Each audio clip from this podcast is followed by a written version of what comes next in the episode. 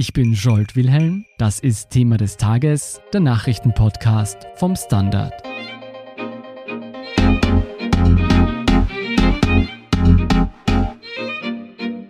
Von Freitag bis Sonntag finden zum 80. Mal die Hahnenkammrennen statt.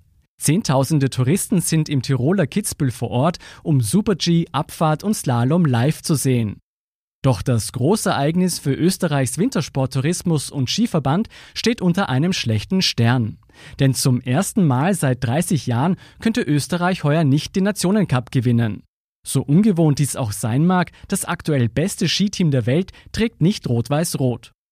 Woran das liegt und was das bedeutet, berichtet Martin Schauhuber. Er ist Sportredakteur beim Standard. Martin, dass ich kein Skifahrer bin, merkt man schon daran, dass ich dich erst am Freitagnachmittag zu den Hahnenkammrennen befrage. Der erste Bewerb ist ja gerade zu Ende gegangen und zwar der Super G. Also gleich vorweg, wer hat gewonnen? Es war der Norweger Shetted Jansrud. Was ist mit den Österreichern? Die haben ganz gut abgeschnitten. Matthias Meyer war Zweiter ex mit Amut Kilde, Vincent Griechmeier Sechster, Daniel Dankelmeier Zwölfter. Das ist schon ein recht solides Ergebnis. Das klingt ja eh nicht so schlecht. Warum reden dann manche Beobachter aktuell davon, dass sich der österreichische Skisport in der Krise befindet? Das hängt alles ein bisschen am Nationencup, der das ganz schön darstellt. Das ist einfach alle Weltcup-Punkte, die die einzelnen Läufer holen, addiert. Den hat Österreich jetzt 30 Mal in Folge gewonnen, 30 Jahre lang. Also und jetzt ist Österreich 218 Punkte hinter der Schweiz. Das ist natürlich bei so vielen Punkten, um die es da geht, nicht enorm viel. Aber wir sind Zweiter. Das hat es eben sehr lange nicht gegeben. Das ist ein sehr ungewohntes Bild für uns Österreicher sozusagen. Gibt es denn gar keine Aussicht, dass wir doch noch den Nationencup gewinnen? Ja, natürlich, das ist schon noch durchaus möglich.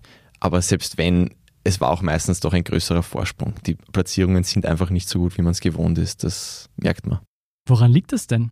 Also man kann ungefähr sagen, 50 Prozent davon ist das Fehlen von Marcel Hirscher und 50 Prozent ist, dass die Fahrer einfach nicht so gut sind wie voriges Jahr. Und es gibt schon sehr viele Verletzte auch, generell im Weltcup, aber vor allem bei Österreich. Das sind Conny Hütter, Steffi Brunner, Hannes Reichel, Bernadette Schild, das sind alles Leute, die durchaus aufs Podest und auch ganz rauffahren können, wenn sie fit sind. Und allein schon, weil Österreich so viele hat, fehlt es dann auch einfach in der Breite.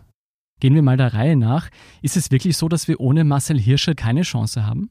Es ist grundsätzlich Jammern wirklich auf extrem hohem Niveau natürlich. Jetzt hat mit Hermann Mayer und Marcel Hirscher der Blitz quasi zweimal eingeschlagen in Österreich.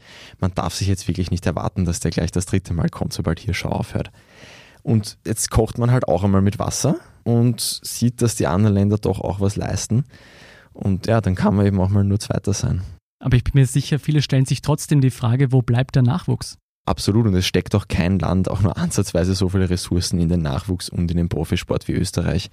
Und ja, wo bleibt der Nachwuchs, ist eine gute Frage. Jetzt waren die Jugendspiele, die Olympischen, da war Österreich im alpinen Medaillenspiegel auch nur Dritter. Hm. Aber da war ein gewisser Philipp Hoffmann dabei, der den Riesendorlauf mit zweieinhalb Sekunden Vorsprung gewinnt. Man weiß nie, wie gut Talente dann als Profis sind, aber wenn der so weitermacht, dann gewinnt der in fünf Jahren auch jeden Riesendorlauf und jeden Slalom, wie das Hirscher gemacht hat. Einen anderen Faktor, den du angesprochen hast, waren die Verletzungen. Skifahren ist ja bekanntermaßen gefährlich. Haben wir es mit einer ungewöhnlich hohen Anzahl an Verletzungen zu tun? Ja, schon. Es ist ein Teufelskreis, der einfach immer schlimmer wird. Die Pisten werden immer härter präpariert, dass man auch mit Startnummer 25 noch gewinnen kann. Und dann wird immer aggressiveres Material genommen. Und wenn dann bei den Skiern, so wie die schon eingestellt sind, wenn dann der Ski greift, dann ist das Kreuzband durch. Und das ist einfach schon wahnsinnig oft passiert heuer. Aber das müsste ja genauso andere Nationen betreffen wie Österreich. Das tut es auch, aber Österreich hat so viele Fahrer und Fahrerinnen, dass da einfach dann auch in der Zahl mehr wegfallen. Lass mich das nochmal zusammenfassen. Wir haben den Wegfall von Marcel Hirscher, wir haben fehlenden Nachwuchs und wir haben diese Verletzungen, die da auf uns zugekommen sind. Ist das alles ein blöder Zufall oder wurde hier auch seitens des Skiverbands etwas verabsäumt? Also es hat selbst in einem Interview mit uns der Präsident Peter Schröcksnadel jetzt zugegeben, dass es Probleme in der Nachwuchsarbeit gab. Also Zitat, da fehlen drei, vier Jahrgänge und das sieht man jetzt auch schon im Profisport. Und ja, wenn das der Präsident einmal sagt, der jetzt nicht der allerselbstkritischste Mensch auf der Welt ist, dann heißt das schon was. Er hat auch gesagt, er hat jetzt etwas umgestellt, wird sich zeigen, ob das sich da jetzt wirklich was ändert. Hat er irgendeine Begründung dafür gegeben, warum drei bis vier Jahrgänge fehlen? Nein, hat er nichts Konkretes. Denkst du dennoch, jetzt von außen betrachtet, dass Österreich wieder aus diesem Formtief herauskommen könnte? Ja, man darf nicht davon ausgehen, dass man immer so diesen einen Überfahrer hat. das geht einfach nicht und das ist eben eine Natur des Skisports. Wenn man den in den Technikbewerben hat, sind das gleich mal sehr, sehr viele Siege. Aber ich glaube schon, dass erstens der Nationencup am Ende in Österreich noch durchaus gehen könnte. 200 Punkte sind da jetzt echt nicht so dramatisch. Und ich glaube auch, dass wir trotzdem auch mittelfristig mit der Schweiz vielleicht gemeinsam die beste Skisportnation sein werden. Ich höre da zumindest ein bisschen Hoffnung heraus. Jetzt gehen wir mal davon aus, dass Österreich es nicht schafft. Was würde das für Österreich bzw. den österreichischen Wintersporttourismus bedeuten? Also natürlich, ein Hirscher ist natürlich auch für viele Kinder und Jugendliche ein Zugpferd und Inspiration zum Skifahren. Aber ich glaube schon, dass der Klimawandel die größere Gefahr ist als der Nationencup, was das betrifft. Martin, lass uns abschließend nochmal zurück nach Kitzbühel gehen. Die Abfahrt und das Slalom liegen zum Zeitpunkt der Aufnahme ja noch vor uns. Was macht vor allem die Abfahrt am Hahnenkamm so besonders? Es ist wahnsinnig archaisch, aber es ist einfach die Gefahr. Also die Streif ist eine Legende, weil es absoluter Irrsinn ist, sich darunter zu stürzen. Vor allem, so wie die Piste dann präpariert ist, das ist eine Eislaufbahn, nur halt ziemlich senkrecht. Die Verletzungen der Österreicher kommen ja nicht von ungefähr. Richtig, wobei die teilweise auch bei einfachen Trainingsrennen passieren. Wer sind aktuell die Favoriten? Also für morgen, für die Abfahrt, ist der Favorit Beat Voigt, nachdem Dominik Paris, der der Co-Favorit gewesen wäre, mit Kreuzbandriss ausfällt. Aber auch aus österreichischer Sicht, Matthias Meyer und Vincent Griechmeier dürfen sich durchaus Chancen ausrechnen. Was ist denn, wenn jetzt die Österreicher gewinnen? Sind dann alle Sorgen, die wir gerade besprochen haben, passé?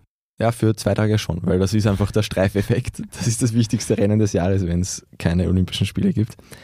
Aber natürlich langfristig wird das gar nichts ändern. Wie wirst du denn das Rennen verfolgen? Ich werde es im Fernsehen anschauen und selbstverständlich nebenbei den Standard-Live-Ticker laufen haben. Sehr brav, also Fernseher aufdrehen und Live-Ticker anwerfen klingt jedenfalls nach einem guten Plan fürs Wochenende. Ich schaue mal, was meine kleine Tochter dazu sagt. Vielen Dank, Martin Schauhuber, für deinen Bericht. Danke. Wir sind gleich zurück.